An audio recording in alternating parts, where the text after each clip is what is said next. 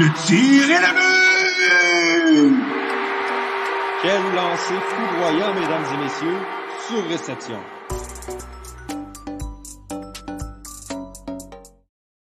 On est enfin de retour, mesdames et messieurs. Bonjour à tous et à toutes. Bienvenue au 38e épisode et début de cette troisième saison de Surréception, la balado 100% hockey du Club École.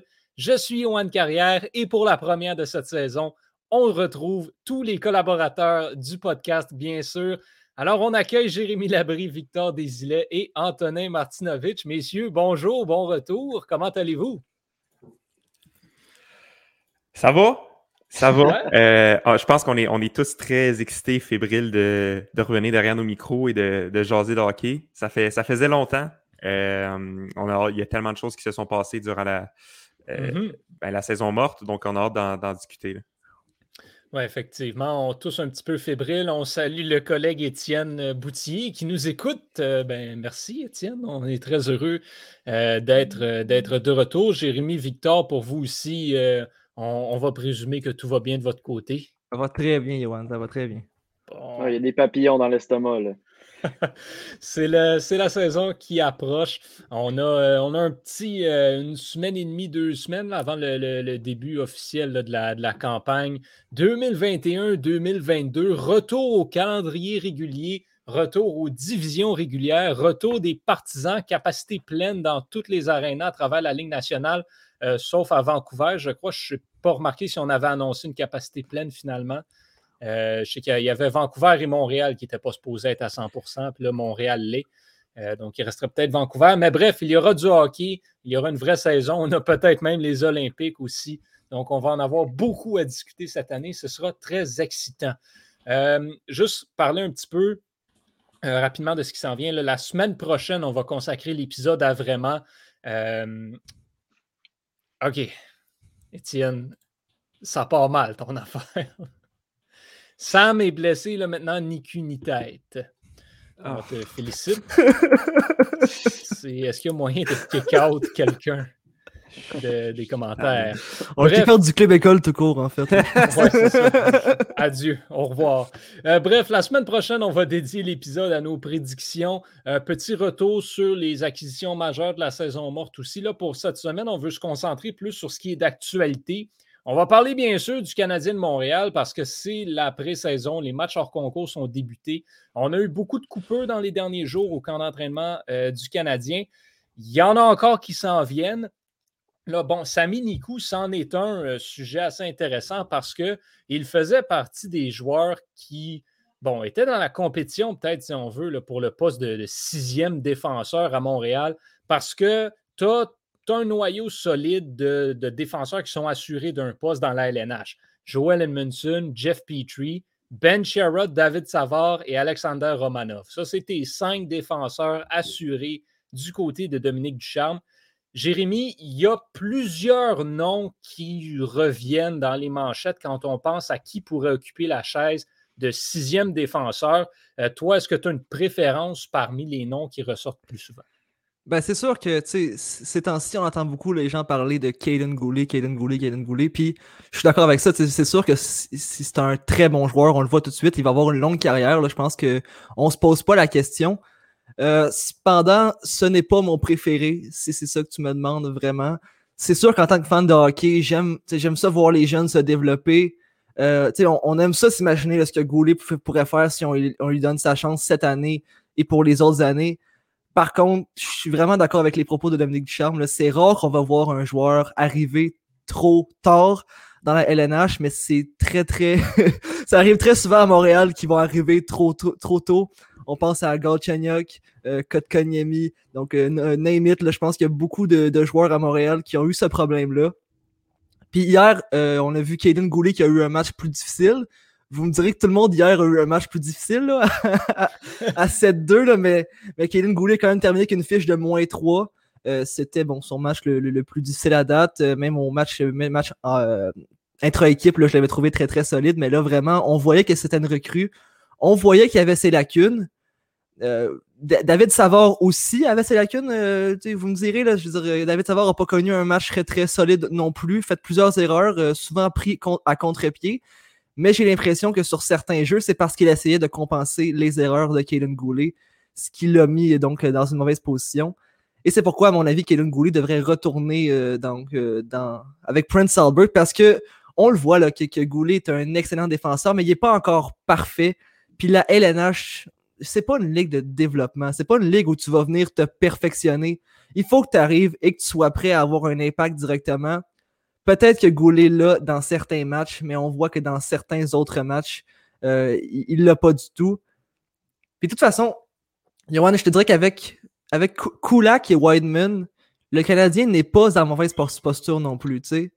Euh, euh, Brett Kulak, j'ai toujours dit, c'est un sixième défenseur de luxe. Mm-hmm. vraiment, il peut vraiment monter sur, euh, sur toutes les eaux défensives, défensives en fait, parce qu'il peut affronter les meilleurs éléments adverses. Il est très solide dans sa zone, fait très peu d'erreurs. Puis pour ce qui est de Wideman, je le verrais.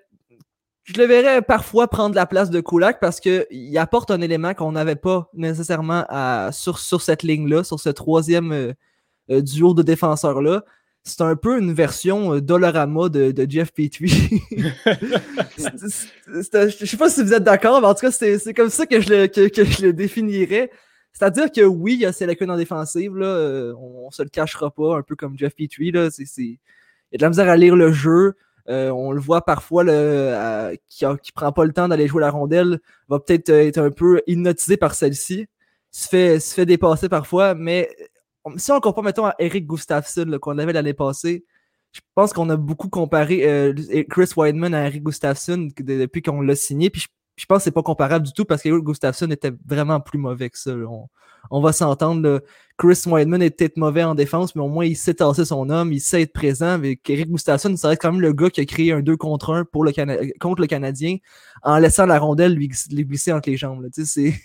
C'était tough de, faire plus, plus, plus difficile que, que, que Eric Gustafsson. puis euh, Chris Wideman, pour l'instant, je pense pas que c'est aussi mauvais que lui. Là, vraiment. J'aimerais vous entendre là-dessus. Là. Ouais, ben, euh, moi, je trouve que je suis d'accord avec ce que tu dis dans le fond euh, à propos de Kaden Goulet. Je pense que ça lui ferait du bien une autre année de développement.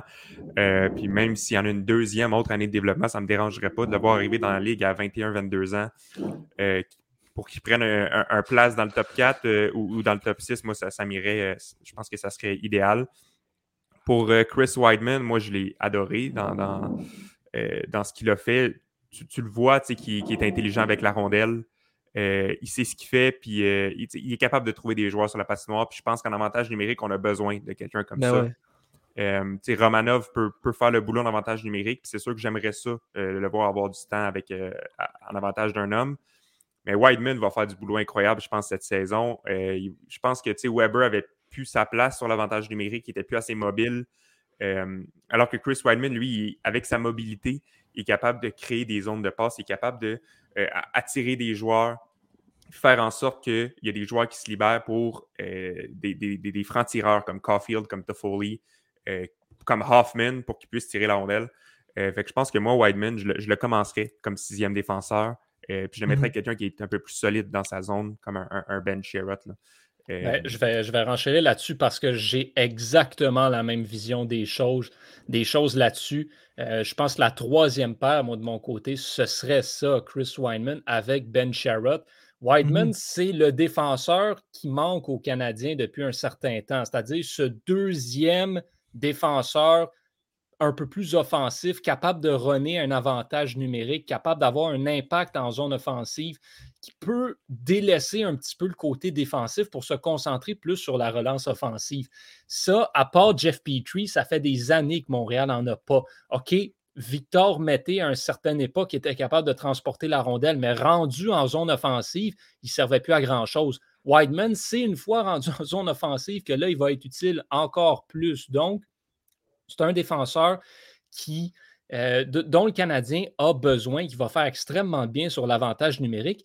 Puis, il ben, ne faut pas oublier, Chris Weinman est un peu en mission personnelle aussi. Je compare cette signature-là à celle d'Alex Radulov il y a quelques années où Weinman a comme été éjecté de la Ligue en étant le bouc émissaire avec une semi-mauvaise réputation en raison de ce qui s'était passé.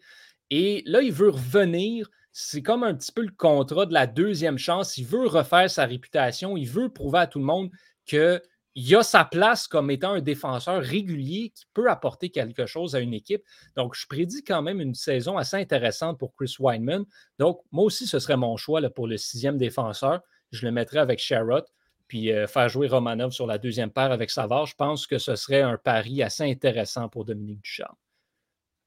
Euh, Victor, on t'a pas entendu sur la question. Non, ben, je crois que pour le moment, ce n'est pas réellement une question qui se pose parce qu'avec l'absence de Joel Edmondson, je suis pas certain. Ben les, prochaines semaines vont nous le dire quand, quand, Edmondson va se remettre à s'entraîner et à patiner.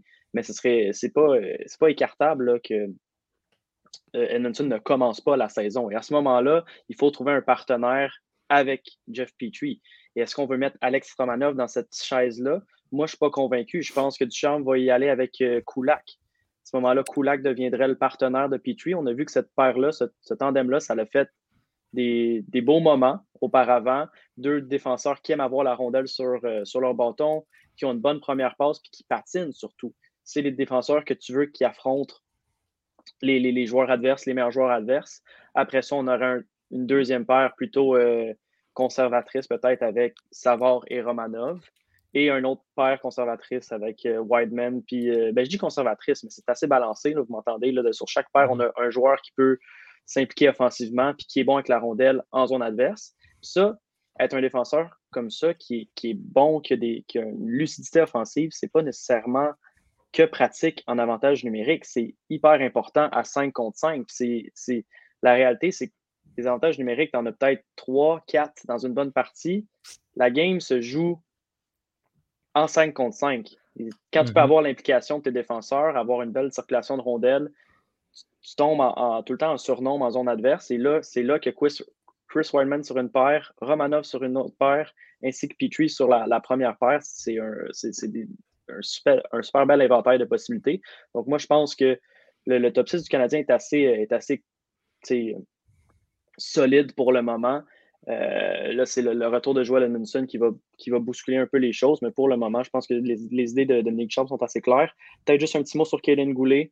Euh, je suis totalement d'accord qu'il doit retourner à Prince Albert, mais aussi pour lui laisser la chance de vivre l'expérience euh, avec Team Canada Junior. Moi, je vois Kaden Goulet comme probablement le capitaine de cette équipe-là au mois de décembre et au mois de janvier. C'est un leader né. C'est le genre de, de, joueur pour qui tu veux aller à la guerre, qui va te mener les troupes, qui va, qui va, qui va te défendre, mais surtout qui va être capable d'être sur la glace quand tu as besoin de marquer un but. Là, il va être utilisé à toutes les sauces. Ça, ça va être le Bowen Byron de cette année. Il n'y a pratiquement aucun comparatif à faire entre les deux parce que leur style de jeu est très différent, mais ça va être le porte-étendard de la défensive canadienne cette année. Puis euh, je pense qu'il faut, il faut, il faut laisser à Kenan Goulet cette chance-là de le vivre. Je vais, je vais rejouer la cassette que je joue tout le temps, mais d'avoir de vivre ces expériences comme ça, d'aller prendre de l'expérience comme premier défenseur à Prince Albert, probablement comme premier défenseur avec l'équipe Canada Junior aussi, qui, dit en passant, va avoir toute une brigade défensive cette année, surtout si, par exemple, les Ducks acceptent de prêter Jamie Drysdale ça pourrait être quelque chose de solide. Owen Power devrait aussi faire l'équipe euh, cette année. Donc, tu vas avoir de quoi de vraiment bon et Goulet pourrait apprendre dans cet environnement-là et d'aller dans un, dans un milieu qu'il connaît déjà à Prince Albert et qu'il prenne la confiance, ça ne peut qu'être positif. Oui, il est bon cette année, il va être bon pour plusieurs années, il va être tout aussi bon l'année prochaine quand il va revenir prêt à faire le saut chez les professionnels. Et c'est la même chose, si on peut en glisser un mot, pour Mathias Norlinder, qu'il retourne en Suède, qu'il prenne de l'expérience comme défenseur utilisé dans un milieu qu'il connaît chez lui. Ça ne peut qu'être positif dans le cas de ces jeunes-là. Donc, je crois qu'il ne faut pas attendre trop longtemps avant de retourner euh, Norlinder et Goulet chez eux parce que tu as déjà sept défenseurs de calibre de la LNH qui sont prêts à jouer. Tu n'as pas besoin euh, d'en avoir un autre. Et tu as Sami Nikou qui, bon, commotion cérébrale, mais lorsqu'il reviendra, tu en auras un huitième si besoin il y a. Donc, on n'est pas en peine du côté du Canadien. Ce n'est pas comme si ça prenait un joueur à garder au Kazuka parce que ton Okazuka, c'est ton huitième défenseur de la LNH. Mais tu dis, euh, tu dis qu'il faut pas prendre de temps pour le retourner chez, euh, chez Prince Albert. Je sais pas si Dominique Ducharme va pas décider de faire commencer la saison à Goulet, faire jouer peut-être le, avant le 9 match là, qui, qui compte sur son ben, contrat. Là, c'est une opinion qui peut sembler intéressante. C'est une option qui peut sembler intéressante. Moi, personnellement, je ne le ferai pas parce que les saisons juniors recommencent. Kaden Goulet, c'est le capitaine à Prince Albert tu veux avoir ton capitaine, tu veux avoir ton joueur. Si tu sais d'avance que tu es pour le retourner là-bas, ben, je pense que les matchs hors concours, c'est de la bonne expérience, mais ça ne sert pas à grand-chose de le faire jouer un ou deux matchs au début de la saison pour le renvoyer avec son équipe junior où il va avoir pris un petit peu de retard sur le team building. Personnellement, j'irais plus avec l'option de finir les matchs hors concours puis le renvoyer là-bas après. Puis de toute façon, je veux dire, si tu, si tu le retournes, c'est que tu constates qu'il n'est pas nécessairement prêt. Puis dans ce cas-là, est-ce que tu veux mettre un joueur qui n'est pas nécessairement prêt dans des matchs qui comptent? Moi, je pense pas. Là, mhm. Effectivement. Ceci dit, euh, Goulet a été l'une des belles surprises euh, du camp d'entraînement du Canadien jusqu'ici. Un joueur qui est une moyenne déception, par contre, c'est Ryan Paling, qu'on attendait euh, pour certains, dont moi, comme le troisième centre de cette équipe-là cette année. Là, c'est même plus certain qu'il va faire l'équipe. On est rendu à ce point-là parce qu'il n'y a pas grand-chose d'intéressant dans son jeu depuis quelques matchs. Euh, ben, Jérémy, on va recommencer encore une fois avec toi. Pour toi, Ryan Paling, il va où à la fin de ce camp d'entraînement? J'ai l'impression que Ryan Paling retourne dans la Ligue américaine, mais seulement le temps que le Canadien l'échange. Je pense que c'est ça le, pattern des premiers choix du Canadien. Euh, une fois qu'ils n'ont pas eu leur chance, ben, ils sacent leur camp, là, ou, on s'en débarrasse. Mais tu sais, vraiment, comme, comme tu l'as dit, Johan, Paling là, a, vraiment, a vraiment pas l'effort, en fait. Je veux dire, tu vois qu'il a le talent. Tu, le vois tout de suite que Paling a beaucoup de talent puis que quand, quand il met l'effort, ce talent-là ressort et c'est impressionnant. À la fin du match intra-équipe, j'avais été très surpris par Payling parce que je ne sais pas si c'était à cause que Harvey Pinard connaissait vraiment tout un match. Payling a senti que, lui chauffait un peu dans le dos, donc s'est mis à patiner. Et là, Payling a commencé à connaître des moments plus, plus intéressants, des flashs plus intéressants. Mais ça, c'est pas revenu après dans son match, euh, dans son match hors concours. Là. est, il patine quand ça tente de patiner, il plaque quand ça tente de patiner. Il n'y a pas de sentiment d'urgence dans son jeu. On dirait qu'il comprend pas que sa place n'est pas assurée. Dans sa tête, on dirait qu'il a déjà fait l'équipe. Puis c'est pas le genre de joueur que tu veux, euh, que tu veux avoir dans ton équipe, surtout à Montréal, où, que, où Montréal, c'est pas une équipe nécessairement qui est très talentueuse, mais qui joue beaucoup sur le caractère. Puis je pense pas que c'est ça que tu veux. Là. Je sais pas ce que vous en pensez, les boys. Non, non, non, mais tu sais, euh, moi, moi, je suis absolument déçu de, de son effort. Je veux dire, tu es dans la ligne américaine de hockey, tu as une chance de faire l'équipe. Euh, tu as une opportunité là, qui s'ouvre avec le départ de Dano, euh, avec le départ de Cote-Cote. Puis on, te donne l'opportunité de faire l'équipe, puis tu mets la moitié des efforts. Tu, tu regardes des gars comme Gallagher, des gars comme Zach Hyman, des gars comme Andrew Cogliano, qui sont là depuis des dizaines d'années dans la ligue, puis qui se donnent quand même à 100% à chaque présence, à chaque match. Euh, même si leur place est assurée, même s'ils ont des contrats, même si c'est des vétérans, puis tu as un gars comme Payling qui a 22 ans, puis qui n'a même pas encore fait l'alignement, puis qui se donne à moitié, euh, pardon, je veux dire, tu as un effort à faire, puis si tu fais un effort, ben, tu vas faire des millions dans ta vie, puis tu le fais pas. Fait que moi, j'ai de la misère à comprendre. C'est un gars qui est bourré de talent, mais j'ai l'impression qu'il prend pour acquis, puis qu'il euh, pense forcément qu'il va faire l'alignement parce qu'il manque de profondeur au centre. Mais je pense qu'il y a des options intéressantes là en pocket. Euh, puis en Evans, Evans, moi, j'ai été très, très, très impressionné. Là. Euh, a, montré plus de flash offensif que les années précédentes. Euh, on s'entend qu'Evans est un peu plus vieux, je pense qu'il a 25 ans. Mais il était quand même, il est partout sur la patinoire Evans, puis il est brillant défensivement. je pense qu'Evans, le, le, le, poste de troisième centre, lui revient jusqu'à présent. quatrième centre, je ne sais pas si Payling va, va être capable d'aller le chercher, mais moi, je le renverrai à la balle pour tout de suite. Mais tu sais, cet été, j'avais lu un article sur Ryan Peeling comme quoi qu'il avait été frustré d'être retourné dans la Ligue américaine à chaque année. Puis quand je l'ai lu, je me suis dit, wow, ça c'est vraiment pas bon signe parce qu'un joueur qui joue avec de la frustration, ça donne ce qu'on voit présentement. Puis je pense que cette frustration-là, il l'a encore et on le voit. Là, vraiment, là, hier, je pense qu'il a manqué. Euh, il a, il a fait une passe là, à, personne, puis tu l'as vu, il est rentré au banc, puis il était, il était, il était en beau maudit, vraiment. Peeling, et, il, il sait ce qu'il il sait l'effort qu'il donne, aimerait ça en donner plus, mais on dirait qu'il a juste pas, juste pas la tête à ça présentement. Là. Ben, Ouais. Moi, je suis pas sûr que c'est un manque d'effort. Je pense que il y a la carrière d'un joueur de hockey, là, puis on l'a très bien vu en, en, en ayant Pacioretty ici. C'est souvent par passe. D'un fois, ça va bien pour toi. D'un fois, ça va pas bien. Puis là, Pelling est dans une mauvaise passe. Peut-être qu'il n'est pas arrivé avec la bonne attitude au camp. Mais moi, ce que je vois de lui, c'est pas. C'est pas un, un joueur frustré tant que ça. Ben, oui, il est frustré parce que ça va pas comme il aimerait que ça aille, mais il essaye, il tente des affaires. Ça juste, il n'y a, pas, il y a aucune chimie qui se bâtit avec ses partenaires de trio. Euh, vraisemblablement, euh, il, cherche un peu sur la patinoire, mais on oublie, on oublie vite que s'il a fini la saison dernière dans la Ligue américaine avec 21 points dans ses 18 derniers matchs, Pelling roulait à tout casser avec le Rocket de Laval en fin de saison, qui, ceci étant dit, le Rocket de Laval n'a pas eu une, une fin de saison du tonnerre. Ils ont commencé sur les chapeaux de roue, ils ont eu une séquence euh, victorieuse en milieu de saison, mais vers la fin, ils, perdaient plus de matchs qu'ils en gagnaient. Mais Payling continuait de performer. Là, il arrive, si tout, ça ça, ça va pas comme il aimerait que ça aille, puis il y a d'autres joueurs qui ressortent du lot, comme Jake Evans, on en a parlé. Puis là, Jake Evans, vient juste de cimenter sa place au centre du troisième trio et on va y aller vraisemblablement avec Perrault, Paquette au, au centre de la quatrième.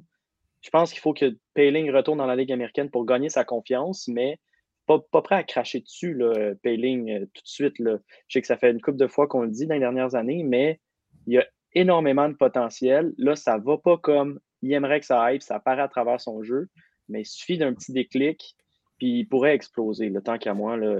Payling pense- qui a ouais. retrouvé sa confiance avec le Rocket, puis après, il sera, il sera rappelé au courant de la saison comme, comme d'autres joueurs. Pen- Pensez-vous que, parce que je je ça vient de, de- de me venir en tête, pensez-vous que le contrat que le Canadien il a offert, ça lui joue dans la tête? Parce qu'il s'est fait donner deux ans. Première année, c'est deux volets. Deuxième année, c'est un volet. Fait que peut-être, ça se pourrait qu'ils se disent, ben, la deuxième année, ils sont obligés de me faire jouer à Montréal parce que sinon, je passe au balotage puis ils risquent de me perdre pour rien. Ben, peut-être, ben, le Canadien, ça leur tente pas de me perdre pour rien. Fait qu'ils vont me faire jouer peu importe ce que je fais. Mais c'est-tu ce qui joue dans la tête? Moi, je pense que c'est depuis le début de son arrivée dans la Ligue nationale de hockey, c'est le fait qu'il a marqué trois buts à son premier match et c'était devenu le sauveur du Canadien. C'était devenu le. le tu sais, Danick Martineau là, avait fait une chanson comme quoi il allait marquer 50 buts. Tu sais. C'était ça, là, vraiment, le payling à Montréal quand il a marqué son tour de chapeau. Puis c'est impossible pour une recrue d'arriver comme ça avec euh, autant d'attentes sur son dos. Il faut que tu t'appelles Cole Caulfield pour faire ça. Puis il y a pas la... Austin Matthews, c'est ça. Des... Ça prend des, des, des, des joueurs là, que, que tu le sais qui vont être des vedettes tout de suite. Le Payling, il y a, il y a besoin encore trop de développement pour devoir faire face à une aussi grosse pression. là. Ouais, je suis d'accord. C'est, ridicule à dire. Puis, tu sais, des journeymen de la Ligue américaine, on en voit plusieurs, mais j'ai l'impression que Ryan Paling a énormément de difficultés à faire la transition entre la Ligue américaine et la Ligue nationale. C'est pas tant euh, qu'il n'a pas le talent, c'est pas tant qu'il se cherche, c'est que. C'est même pas que ça va trop vite, c'est juste que, je sais pas, il, y a comme de la misère à s'engager un peu plus, à activer la, la switch qu'il faut euh, qu'il active pour jouer dans la Ligue nationale. C'est un gars qui, dans la Ligue américaine, connaît ses repères, va être là, va réussir à bien produire, mais arrivé dans la Ligue nationale, il y a un petit surplus, il y a, un style de jeu semi-différent auquel il n'est pas encore habitué. Euh, puis ça, c'est plate à dire, mais dans son cas, je ne sais pas comment il va faire pour arriver à prendre le prochain step parce que ça fait plusieurs années qu'on l'essaie, Ryan Paling. Ça fait, ou, ça fait plusieurs années aussi euh, qu'on qu'on veut y donner des opportunités, mais qui n'est pas quand même. Il y a encore de la misère à aller le chercher. Puis Louis-Philippe euh, dit il ne faut pas oublier, c'est quand même un, choix tardif en première ronde qui a encore besoin de développement. Effectivement, ce n'est pas un joueur qui est supposé jouer sur le top 6 euh, de la Ligue, mais quand même, ça fait, ça fait combien d'années? Ça fait quatre ans maintenant que Pelling est dans l'organisation du Canadien de Montréal. Et là, ça va faire deux, trois ans que ben, il y a de la difficulté à s'établir, ne serait-ce que comme quatrième centre de l'équipe. Je me questionne à savoir c'est quoi maintenant le. Parce qu'on le dit, Ryan Pelling a beaucoup de potentiel.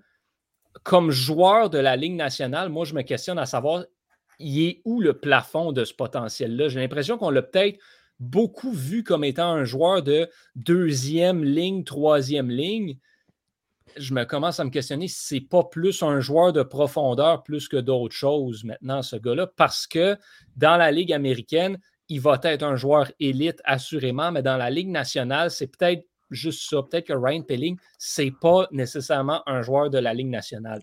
C'est dommage, mais je me il y a ce questionnement-là que j'ai un petit peu, puis peut-être qu'on commence à se poser un petit peu plus de questions et dans le camp Payling et dans le, cas du, dans le camp du Canadien de Montréal à ce niveau. Mais je pense aussi qu'on sous-estime la, différence entre la Ligue américaine mm-hmm. et la Ligue nationale. Je veux dire, dans la Ligue américaine, c'est tous des joueurs qui ne sont pas capables de faire le quatrième trio d'une équipe. Puis tu arrives dans la Ligue nationale, puis des joueurs de troisième trio comme Tyler Bozak, mettons, là, ça dans la Ligue américaine, ça serait plus qu'un point par match. Facile. la différence est énorme. Puis ça, c'est ça, c'est Tyler Bozak. C'est pas, pas Nathan McKinnon, c'est pas Barkov c'est un saut énorme. Moi, je pense qu'on sous-estime. C'est des joueurs de quatrième trio puis de profondeur dans américaine, puis tu arrives dans la Ligue nationale, puis c'est des joueurs étoiles. Fait que c'est les meilleurs au monde. Fait que je pense que le saut est, plus grand, puis on a tendance à sous-estimer la différence de talent. Ouais, si je peux retourner aussi un peu sur les propos de, Victor tantôt, là. Tu sais, je suis d'accord que le talent est là, puis tu, mais tu dis que c'est pas une question d'effort, et c'est là que, que, que je suis pas d'accord. Tu sais, je veux dire, je regarde Raphaël Harvey Pinard. Lui, ben, il a autant de points que Payling, c'est-à-dire zéro. Mais à chaque game, il est présent. Euh, ce gars-là, je le dis depuis le début, c'est un, un, dog en bon français. Là, si, il, il, va te rentrer dedans, il va te plaquer, il va être impliqué dans le jeu, peu importe ce qui se passe, peu importe où ça se joue. Et déjà là, ben, Raphaël Harvey Pinard, dans ma liste de joueurs à rappeler, il est devant Ryan Paling. Des fois, c'est juste ça. C'est une question de quel impact que tu veux avoir, ben, ça va créer l'impact que tu vas avoir sur l'équipe. Ben, ben, je pense qu'il faut, faut, faut y aller aussi avec le concept des styles de jeu des joueurs, dans le sens où, OK, Raphaël Harvey Pinard, c'est un.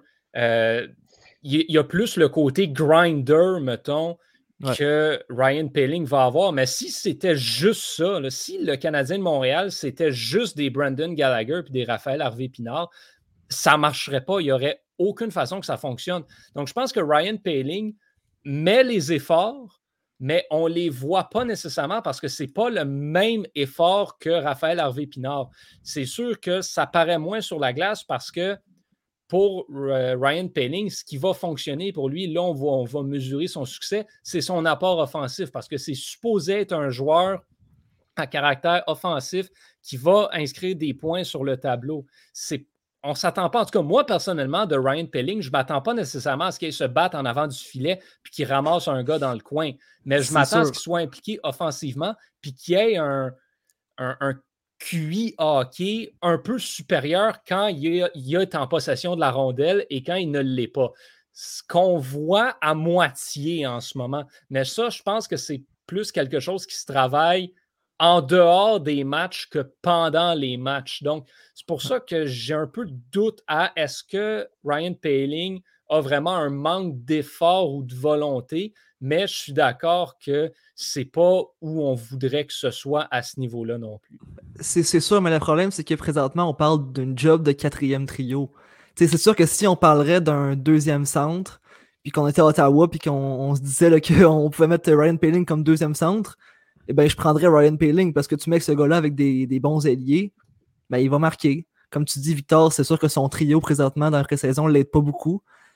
Mais pour un job de quatrième centre, je pense que son style est moins adapté que celui de, de Raphaël Harvey Final présentement. ça, ça, je suis d'accord. Euh, par contre, je crois que le Canadien est dans très bonne position au niveau de la profondeur de l'attaque. C'est pour ça que moi, je le voyais comme troisième centre. Pas parce qu'il est meilleur qu'Evans, juste parce que dans le rôle qu'il aurait eu, jouer avec Hoffman et Gallagher, ça aurait été une bonne chose pour lui, je crois, versus jouer avec Armia et Lekonen. Chose que, comme partenaire de trio de Jake Evans, ça serait une quatrième ligne de luxe tant qu'à moi.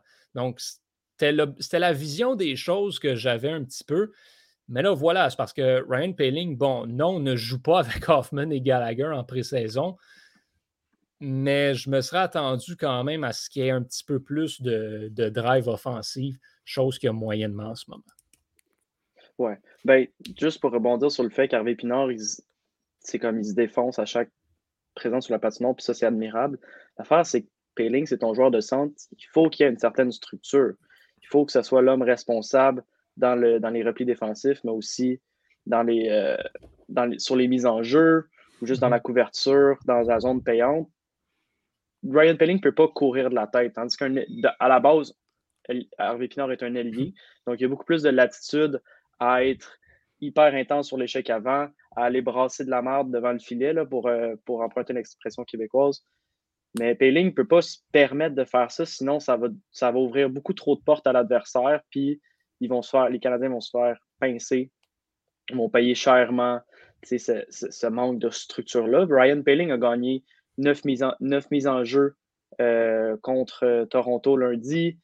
Il en a gagné six hier. Six mises en jeu gagnées, c'est autant que Dvorak et Evans là, qui sont à 7. Donc, les petits détails, il les a fait. C'est juste, c'est un joueur, il faut peut-être qu'on que tout le monde baisse ses attentes. Payling, c'est peut-être pas un joueur sexy comme il l'a été à son premier match contre Toronto, où est-ce qu'il a été tout feu, tout flamme, mais c'est pas un joueur sexy. C'est un peu comme Christian Dvorak. C'est vraiment pas sexy le style de jeu à Christian Dvorak. Il marque des buts dans l'enclave, sur des rebounds, des garbage goals qu'on dit en anglais. Là. Dvorak, il est, il est, il est contre ces buts-là, il gagne ses mises en jeu, puis il est, il est vraiment euh, tight, pardonnez-moi l'anglicisme, il est vraiment serré sur, son, sur sa couverture défensive. C'est pas le joueur que tu remarques, mais au final, il fait bien le travail. Pour Payling, je pense que c'est à ça qu'on est en mesure de s'attendre. C'est ça qui nous donne à 50% pour le moment parce que ça ne ça, ça va, pas, va pas comme il faut ses affaires, mais il faut. Ça va être un. Moi, je suis convaincu que ça va être un joueur de la Ligue nationale, même si le saut est difficile à faire. Il ne faut pas oublier qu'il a 22, 23 ans, ce gars-là. 22 ans. Ouais. Donc, c'est une question de temps qui retourne à, à, Laval perfectionner ce qui peut, sur ce sur quoi il peut travailler. Puis, l'année prochaine, ben, ça l'année prochaine, ça sera vraiment la rédemption, sa dernière chance, parce que l'année prochaine, comme Antonin l'a dit, il est en un vol. Cette année, il savait, son agent le savait, Marc Bergevin le savait, ils ont, les deux clans, ils ont signé un contrat à deux volets. Je pense que c'était plus que probable que Payling entame la saison à Laval quand Marc Bergevin faisait son plan de match, quand il a signé Paquette, Perrault. Il s'est dit OK, Payling va avoir sa chance comme toutes les autres au camp, mais je, je pense qu'il va plus. il, s'oriente plus vers Laval que Montréal pour le moment. c'est ça, qui, ça qui se déroule devant nous présentement. on ne peut pas y en vouloir à, à Payling. Euh, je, suis d'accord là-dessus. Puis on verra aussi sur euh, comment la saison évolue. Puis l'année prochaine, on pourra vraiment statuer sur OK, Ryan Paling, ben, c'est oui ou c'est non. Puis, puis Connor Timmins, ben, euh, le, directeur du développement Trevor Timmins. Trevor, j'allais dire Randy Timmins ou Connor Timmins. Je suis mêlé dans mes Timmins. il a toujours dit, hein, un choix de première ronde, c'est on fait son évaluation 5 ans après, après le choix. Pelling s'est fait réclamer en 2017. Donc 2022, en septembre prochain, je pense que c'est là qu'on va pouvoir faire le meilleur coup pas sur ce choix-là. Est-ce que ça aurait été une expérience profitable ou non? Mais euh, laissons-y, laissons la chance aux coureurs là, pour cette année, là, pour Pelling. Ouais. Euh, Guillaume veut quelques mots sur, euh, sur Caden Primo. Est-ce qu'il y a quelqu'un qui, veut se, qui veut se lancer là-dessus? ben, un peu comme Ryan Paling décevant. Euh, je le trouve pas en confiance du tout. Euh, puis j'ai certains doutes sur son avenir dans la Ligue nationale. Euh, je ne le vois pas. Je le vois pas percer l'alignement du CH bientôt. surtout avec Price et Allen. mais il va falloir qu'il domine encore cette année dans la Ligue américaine. Puis quand on, quand on, le rappelle, il fasse bien parce que là, pour le moment, tous les départs qu'il y a eu, ça n'a pas été super beau. Donc, moi, c'est ça que j'en pense. C'est un, gardien de but.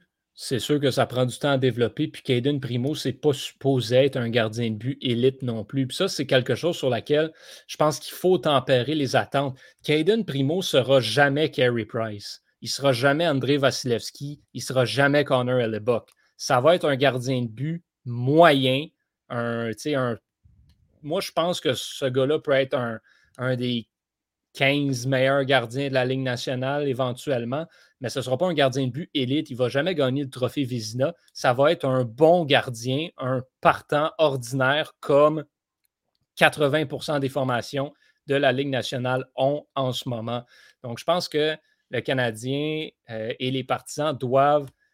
Il, faut anticiper une baisse de qualité au niveau des gardiens de but parce que ça fait plusieurs années que Montréal a le meilleur gardien de but de sa génération. Mais là, il faut, changer un petit peu puis entrevoir que ce ne sera plus ça. Et j'ai l'impression que du côté du, du, Canadien, de Marc Bergevin, on est vraiment en train de changer de philosophie dans le sens où avant, c'était Carey Price qui menait l'équipe et on espérait que Price arrête la rondelle, puis l'équipe en avant allait être juste correcte. Là, on fait l'inverse. On veut avoir un gardien correct qui va arrêter les rondelles, mais qui va aussi en laisser passer, mais avoir une bonne équipe en avant de lui. Donc, une excellente équipe, profonde en attaque, solide en défense. Et ça, pour moi, c'est une recette qui peut t'amener à la Coupe Stanley. Je crois que Caden Primo est un gardien qui deviendra un jour assez solide pour être un gardien de but qui va gagner la Coupe Stanley parce qu'il aura une bonne équipe en avant de lui. Mais ça va lui prendre une bonne équipe en avant de lui. Puis clairement, euh, il lui manque encore quelques années même avant d'arriver à ce, moment-là. Mais on peut se permettre d'attendre encore une fois. Je pense que c'est ça le plan depuis longtemps. Caden Primo, l'objectif, je ne crois pas que ce soit de l'amener dans la Ligue nationale avant 23, même 24 ans. Et qu'il soit partant, ça va prendre encore quelques autres années après. donc, il, va rentrer tard. Puis si, je peux me permettre aussi, Caden Primo a peut-être 22 ans, mais ça fait quand même seulement deux ans qu'il est chez les pros. Là. Je veux dire, euh, nous, on a l'impression depuis Carey Price que des gardiens, ça doit embarquer dans, dans, la ligue après deux ans dans, la Ligue américaine euh, à se développer, là, mais c'est pas ça. Là. Un gardien, ça prend des années à se développer. Là. Eh, les Canadiens, ouais, vas-y. Les Canadiens ont un peu. Tu sais, chanceux, on va se le dire. Kellen Primo était repêché en septième ronde. C'est pas un, un mm Price qui est sorti cinquième au total, un Vasilevski, un Spencer Knight, qui sont tous des choix de première ronde qui étaient étiquetés comme des gardiens de franchise. Primo, on leur pêché un peu à la manière que, que, Trevor Timmins fait à chaque année. Là. Il, va toujours d'un choix d'un gardien de but, juste pour dire quasiment, juste pour dire qu'on en prend un. Puis ça, s'est avéré être un excellent gardien dans la NCAA. Maintenant, il arrive en Ligue américaine il est assez surprenant, il fait du bon boulot, mais il a 22 ans, puis le développement d'un gardien de but, surtout pour un gardien de but de septième ronde, faut pas précipiter ça. Je vais répéter ce que Jérémy a dit, puis qui était même tiré de Dominique Ducharme. On ne peut pas amener un joueur dans la Ligue nationale trop tard, puis c'est encore plus vrai pour un gardien de but. De mm-hmm. toute façon, on se prépare à tourner la page pour l'après Carey Price, mais pour être honnête avec vous, les gars, moi, je pense que Carey Price a facilement encore 2-3 ans de hockey de, haut niveau en lui. Absolument. Puis tu as Jake Allen aussi, de toute façon. Donc, c'est pas comme si ça pressait le développement de Caden Primo. Tu as encore un tandem de gardien de but solide pour au moins 2-3 ans. Puis si, mettons, on compare, on revient parce que c'est la comparaison facile, Jordan Bennington, ça lui a pris des années de développement avant d'arriver dans la Ligue nationale et d'avoir un impact. Et aujourd'hui, ben voilà, il a 28 ans, c'est le partant des Blues de Saint-Louis et c'est un gardien correct, c'est un bon gardien de but. C'est pas un top 10 dans la ligue, c'est pas un candidat au trophée Vizina, mais c'est un solide gardien qui, avec une bonne équipe en avant de lui, peut, euh, peut l'amener à la Coupe Stanley. Donc, moi, en toute honnêteté, je vois Jordan Bennington et j'ai c'est ça que je vois pour Caden Primo aussi euh, pour les prochaines années. Totalement d'accord. Si, euh, si, on s'en va finalement ailleurs dans la Ligue nationale maintenant, parce qu'il y a euh, ben maintenant 31 autres équipes euh, que, le, Canadien. D'ailleurs, avez-vous eu l'occasion de, voir un petit peu le Kraken à l'œuvre, messieurs? on n'en a pas parlé du tout, mais je me pose la question. Avez-vous regardé un petit peu? ici, oui, mais c'est quoi vos impressions sur cette équipe-là jusqu'ici? Ben, moi, j'ai pas eu l'occasion. Je peux juste dire que leur, euh, gilet il est vraiment magnifique. Euh, de un, l'équipement de Dreger est malade. C'est Von euh, spécialisé là, avec l'œil du Kraken, mm les, petits tentacules, il est vraiment hyper sharp. Puis euh, j'ai été le premier, je veux juste euh, spécifier que j'ai été le premier dans le pool de hockey à prendre un joueur du Kraken, Mark Giordano. Puis euh, il a déjà marqué un but je pense. Ouais, on est les seuls, Johan. On est les seuls. Mais euh, non, moi, j'ai pas eu la chance de les voir jouer, mais je suis sur, de- sur l'application euh, les résultats, puis c'était très bien d'affaire. Là. Encore hier, ils ont gagné contre les Oilers d'Edmonton. Ah, ils ont Donc, trois euh, victoires en quatre matchs, là, puis le- la seule défaite, c'est quand ils se sont fait laver contre les zéro. Oilers. là. Ouais. Voilà, c'est ça. Ouais, Co- Connor McDavid jouait ce match-là. Ouais. Ouais, ben, c'est ça. Mais je, l'ai vu- je les ai vus contre les Canucks, puis vraiment, euh, c'est sûr que ça, ça reste que de la pré-saison, là, mais vraiment, la chimie dans cette équipe-là, là, ça n'a pas pris be- beaucoup de temps, puis déjà, on, on la voyait, là, c'était c'était impressionnant, puis je pense, je pense qu'ils vont nous surprendre. Comme les Golden Knights vont, nous ont surpris, là, je pense que les Kraken est en mesure de nous surprendre cette année. Ben, ils Ouais. vont avoir la chance d'être dans la pire division aussi. Ben, c'est ça. Ben, c'est ça, exact. que je l'ai déjà mentionné euh, au point de presse, là, puis ouais, je vous spoil un petit peu pour euh, le prochain épisode, mais moi, honnêtement, je les vois terminer. euh, c'est pas impossible qu'ils terminent deuxième de cette division-là, tant qu'à moi, parce qu'il n'y a personne qui les attend. Tout le monde dit depuis qu'ils ont repêché leurs joueurs que, cette équipe-là va être mauvaise. Honnêtement, Tu regardes la formation qu'il y a, là, puis c'est pas piqué des verres. A- c'est vraiment pas mauvais. Non, c'est vraiment pas mauvais. Puis ils ont tous des joueurs qui ont, qui ont fait leur preuve dans la Ligue nationale, qui ont eu du galon au sein d'autres équipes. Il y a des joueurs qui ont gagné la Coupe Stanley dans cette formation-là, puis ils ont un excellent tandem de gardiens de but. Ça, c'est hyper sous-estimé. Quand à chaque fois que tu envoies un de tes gardiens dans la mêlée, peu importe c'est lequel, tu peux te dire ce gardien-là peut me voler le match ou j'ai une chance de gagner juste parce que c'est lui qui est entre les deux poteaux. Ben ça, c'est hyper sous-estimé au hockey. Puis ça fait que tous les joueurs en avant de toi, en tant que gardien de but, jouent mieux parce qu'ils sont en confiance. Puis je pense qu'il y a le potentiel pour certains joueurs du Kraken qui pourraient surprendre. C'est moi, je- j'entrevois une saison d'éclosion pour Vince Dunn. Mhm. Euh, Ben, c'est pour ça que je l'ai pris dans le pool, d'ailleurs. ben, c'est ça. Euh, Vince Dunn, je pense qu'il va être solide cette année. Puis euh, Jared McCann, je pense que c'est une grosse erreur des Leafs de l'avoir laissé partir. Puis on- on le voit dans le reportage, là, il disait que Dubas disait qu'il avait été chercher McCann pour protéger Kerfoot. Pire erreur de sa vie, je pense, là. Euh, ben, à part la signature de Tavares, mais je pense que McCann est un meilleur joueur que Kerfoot. Je veux dire, si, on disait McCann, euh, si, euh, si, il doubl- si il- multipliait sa production de buts comme William Carson le fait, euh, ça lui donnerait 187 buts cette saison. C'est exagéré, là, mais moi, je pense que McCann va exploser cette année avec une position dans le top 6 euh, du Kraken. Euh, je pense qu'un un 25 buts, 50, 55 points, si pas 60 pour Jared McCann, c'est pas de la question. Euh, puis, tu sais, ils, ont des, ils ont des joueurs de talent, là, Jaden Schwartz, Yanni, Yanni Gould, euh, Vince Dunn, Giordano, puis tu sais, Grubauer, là, c'est un excellent gardien. là. Euh, fait que, tu sais, je vois pas pourquoi ils finiraient pas deuxième, comme Johan l'a dit. Euh, je pense qu'ils vont nous surprendre. Euh, puis, tu sais, c'est- c'est comme Vegas, je pense que ça va être une, une- une belle histoire, puis euh, euh, ça va être le fun à regarder toute la saison. Mais pour revenir à, à Carl Dubas, là, je trouve ça, moi aussi, je trouve ça totalement indécent, là, ce qu'il a fait de laisser partir Jared McCann, parce que depuis deux, trois ans, on dirait que Carl Dubas cherche quelqu'un pour mettre sur le trio à Matthews puis Marner. Ils ont essayé Mhm. Joe Thornton, il y avait Zach Hyman qui ont perdu. Là, là ils ont signé Michael Bunting, Josh Osang, Nicholas Robertson. Là, c'est, euh, on dirait là, des, euh, des, des- des auditions pour la voix. là. Tout le monde y passe. mais, mais la solution, là, il l'avait il l'avait dans les mains. C'était Jared McCann qui aurait complété à merveille ce duo-là. Puis Jared McCann avec Matthews puis, euh, puis Marner, là, je suis prêt à m'avancer puis à dire qu'il aurait été capable de topper le 65-70 points. Il a été tellement bon sur l'avantage numérique avec Pittsburgh l'année dernière. Imaginez ce qu'il aurait pu faire à- à- à- avec, avec un passeur comme Marner puis un finisseur comme Matthews. Pouf! Il avait la solution d'un main, puis ils, l'ont- ils ont échappé la balle. Ouais, puis surtout qu'il avait eu comme vraiment pas cher, là, Philip Hollander, puis un choix de septième ronde, puis tu le laisses filer gratuitement. Je suis comme.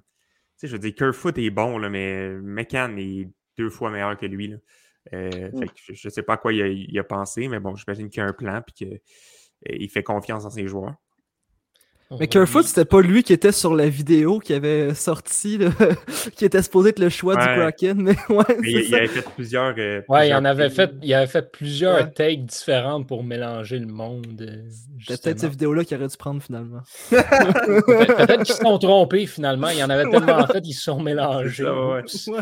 Euh, bon, en tout cas, bref, euh, tout ça pour dire que division Pacifique, là, justement, cette fameuse division nulle, il y a une autre équipe qui vient finalement de régler en partie ses problèmes. Les Canucks de Vancouver ont signé enfin Quinn Hughes et Elias Peterson. Et je dis en partie régler les problèmes parce qu'on a donné un bridge deal à Elias Peterson parce qu'il n'y avait pas d'autre argent pour le faire.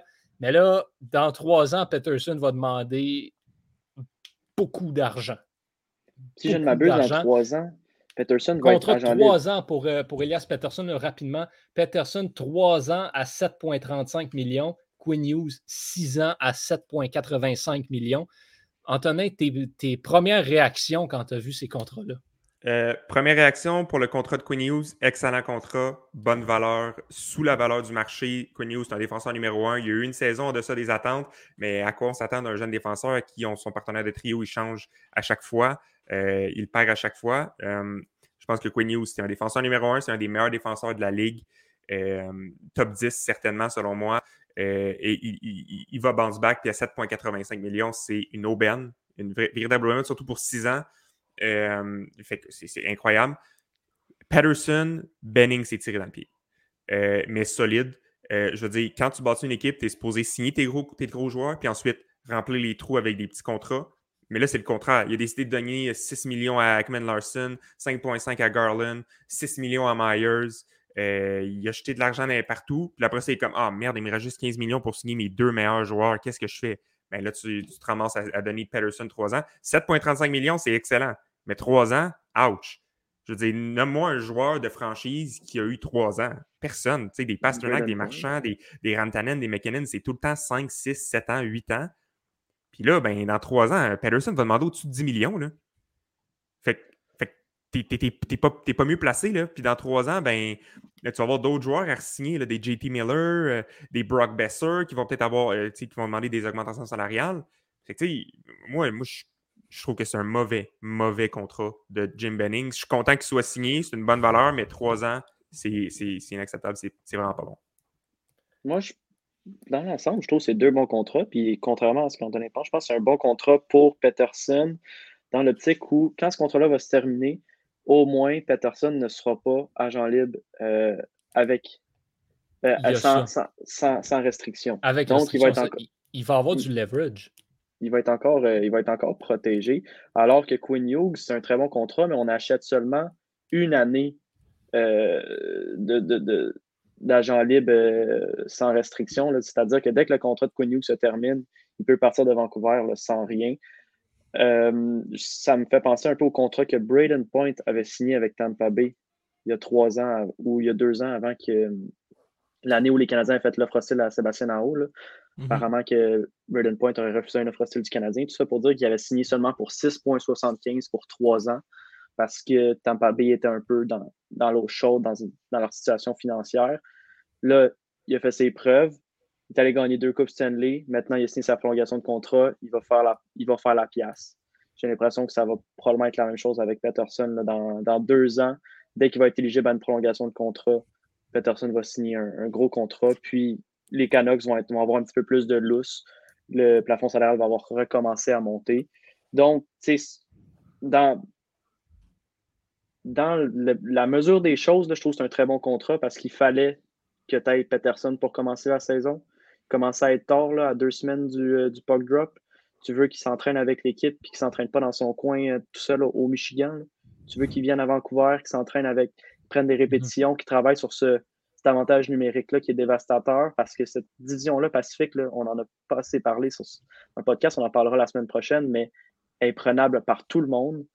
Ça, ça veut dire que l'équipe, une équipe peut facilement se ramasser en finale de la Coupe Stanley ou en demi-finale de la Coupe Stanley juste parce qu'ils sont dans la division Pacifique. Les Canucks, moi, je les vois, je les vois avoir une excellente saison, le menée par Thatcher Demko. là. ils ont Connor Mhm. Garland, excellent échange.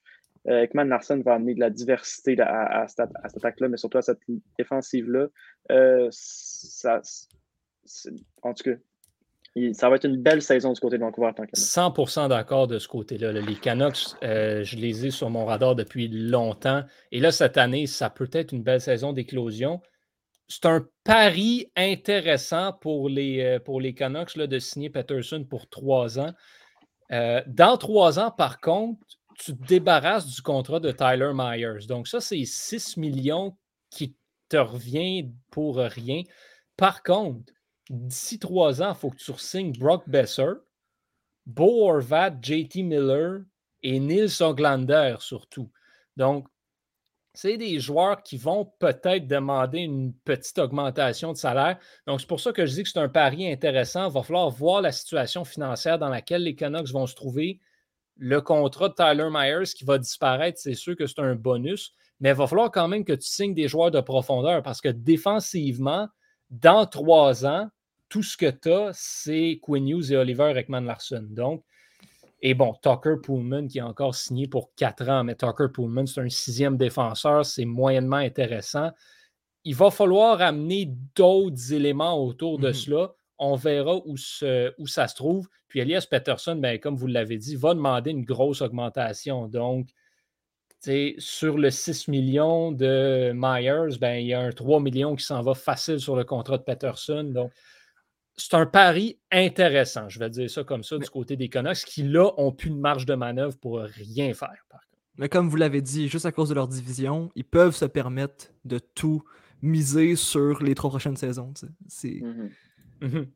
Absolument. Euh, sinon, ben, ça, c'était deux des agents libres avec restrictions qu'on surveillait. Il y a Rasmus Dahlin aussi qui a signé son contrat euh, dernièrement. Lui, ça a été un autre euh, contrat dans le même style, un 3 ans à 6 millions de dollars par saison avec les sabres. Là, il en reste un, c'est Brady Kachuk. À quoi est-ce qu'on s'attend au niveau du contrat que les sénateurs vont lui offrir? Il n'a toujours pas signé la, saison, la date de, début de saison approche très rapidement. Qu'est-ce qu'Ottawa fait avec euh, Brady Kachuk? Ben moi, j'ai l'impression que Pierre Dorion euh, il est pas très content de ce qui se passe présentement avec les Canucks parce que lui, il veut se faire signer à Ketchuk un, contrat à long terme, là, à peu près à, 8 millions. Et là, ben, tu as Elias Peterson qui signe son contrat pont. Euh, on sait que Ketchuk s'entraînait avec euh, Peterson et Hughes. C'est des bons amis. Ça se peut qu'il se tourne vers son chum et qu'il fasse comme Hey, lui, il l'a eu, là. Fait que moi aussi, je veux ça. Là. Puis ça se peut qu'au final, il l'aille parce que comme tu l'as dit, Johan, c'est le seul, puis tous les yeux sont tournés présentement vers Ottawa. Que, Ottawa, c'est très bien l'impact que Kachuk a sur un match. L'importance. Ils ont besoin de Brady Ça, ils ont besoin de ce gars-là. Moi, je te dirais même qu'ils ont besoin de le signer avant le début de la saison. C'est, Donc, ils vont, ils vont, ils vont se, plier, à mon avis, aux demandes de Brady Kachuk et ce ne sera pas très bon pour l'équipe. Moi, euh, à mon avis, euh, je suis content que, prenne, euh, que Pierre Dorion prenne son temps. Parce que là, en ce moment, il a fait un, rebuild. Puis là, il est en train de mettre les blocs fondateurs pour sa, franchise. Puis ces contrats-là, c'est des contrats qui sont hyper, hyper importants parce qu'avec un mauvais contrat, tu peux te tirer dans le pied puis tu, peux t'empêcher de, des victoires possibles dans le futur. Le contrat de Thomas Chabot, c'est un excellent contrat. Le contrat de Matt Murray, débattable. On va voir s'il va falloir avoir un bounce-back season. Là, Brady Kachuk, moi, j'attendrai le plus longtemps possible. Je veux dire, si tu es pour y donner 500 000 de moins pour 8 ans, c'est 500 000 de moins pour 8 ans, c'est excellent. Euh, Brady Kachuk, à mon avis, je ne sais pas pour vous, mais moi, je ne donnerais pas 8 millions. 7,5, OK. 8 millions, ça commence à faire un peu cher parce que ce n'est pas un joueur qui est point par match. Oui, il y a des intangibles comme euh, sa présence devant le filet, il est dérangeant et tout et tout, mais ça ne sera jamais un, point par match selon moi. Puis tu ne peux pas donner 8 millions à un gars comme ça. Parce qu'après ça, tu donnes combien à cet outil-là? Après ça, tu donnes combien à Norris? Après ça, tu donnes. Tu sais, je veux dire, il faut que tu mettes la barre à quelque part. Puis les Flames l'ont très bien fait ils ont dit on ne veut pas donner d'argent plus que Giordano qui faisait 6,75. Fait que les Gaudreau, les Monahan, ils prenaient tout cet argent-là parce qu'ils savaient qu'il était là la ligne. Fait qu'il faut, que Pierre Dorion fasse ça. Tu ne donnes pas 8 millions.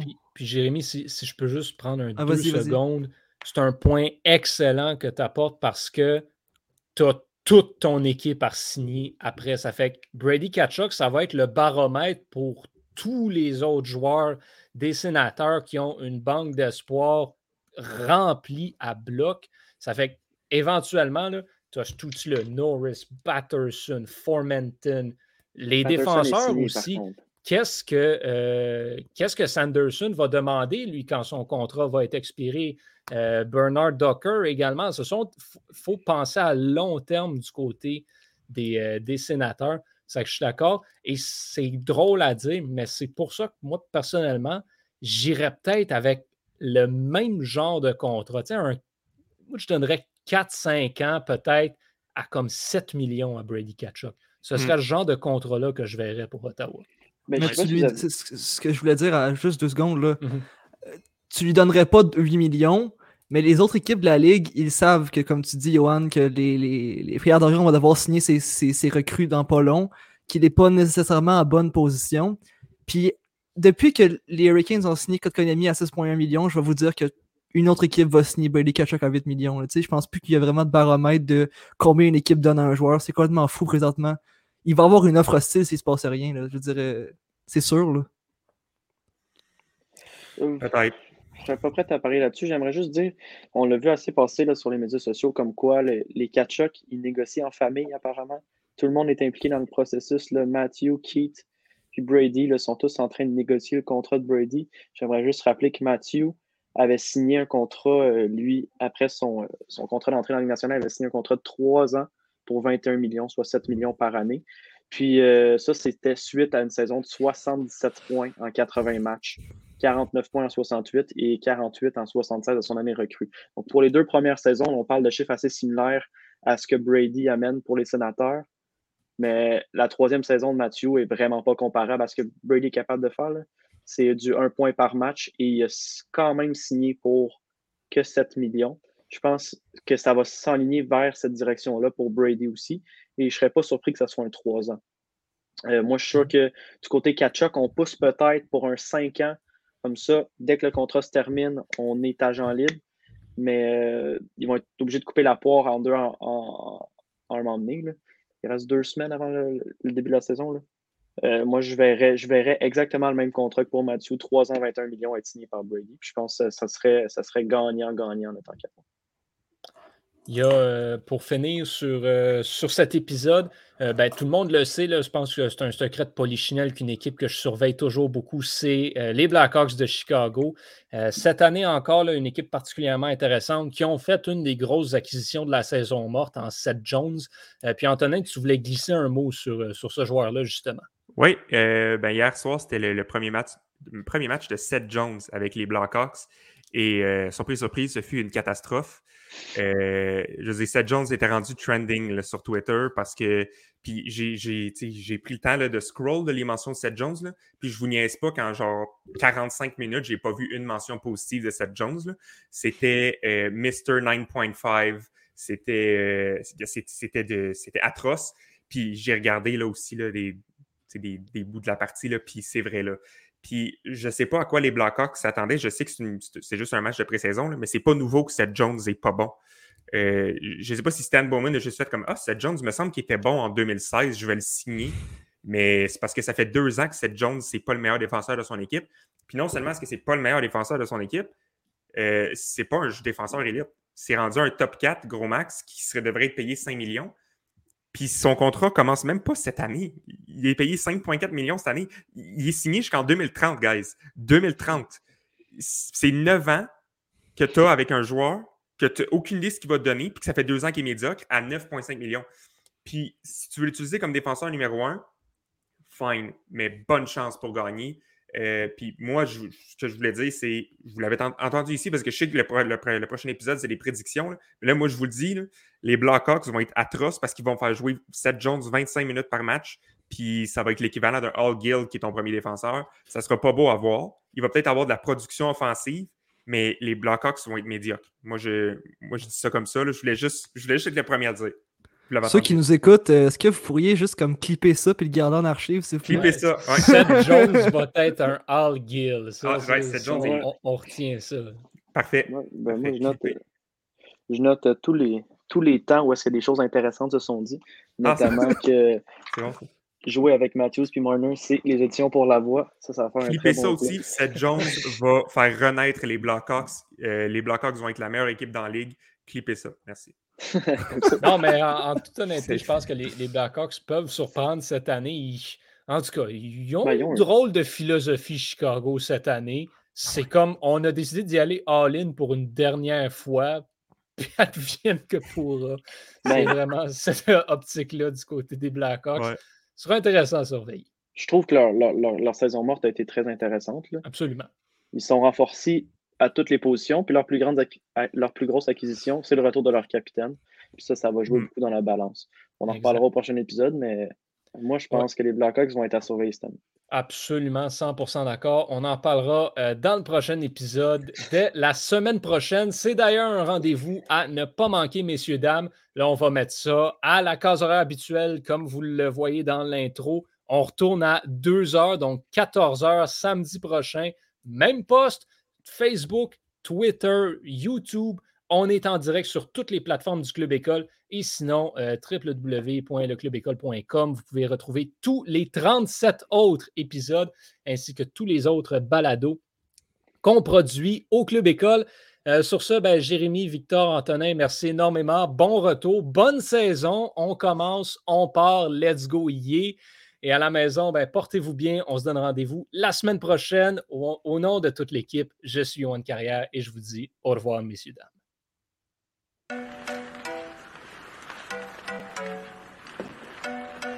Le tir est le but! Quel lancer foudroyant, mesdames et messieurs, sur réception.